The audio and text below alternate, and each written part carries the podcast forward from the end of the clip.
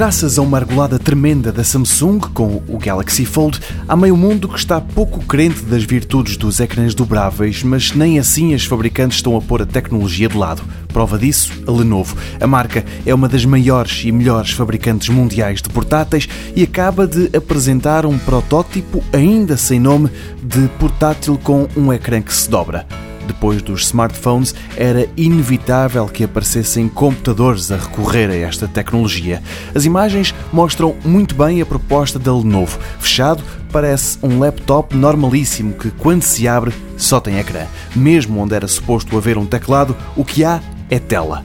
Dos lados, a moldura é grandinha, mas a tecnologia está muito no início e ninguém estava à espera de milagres.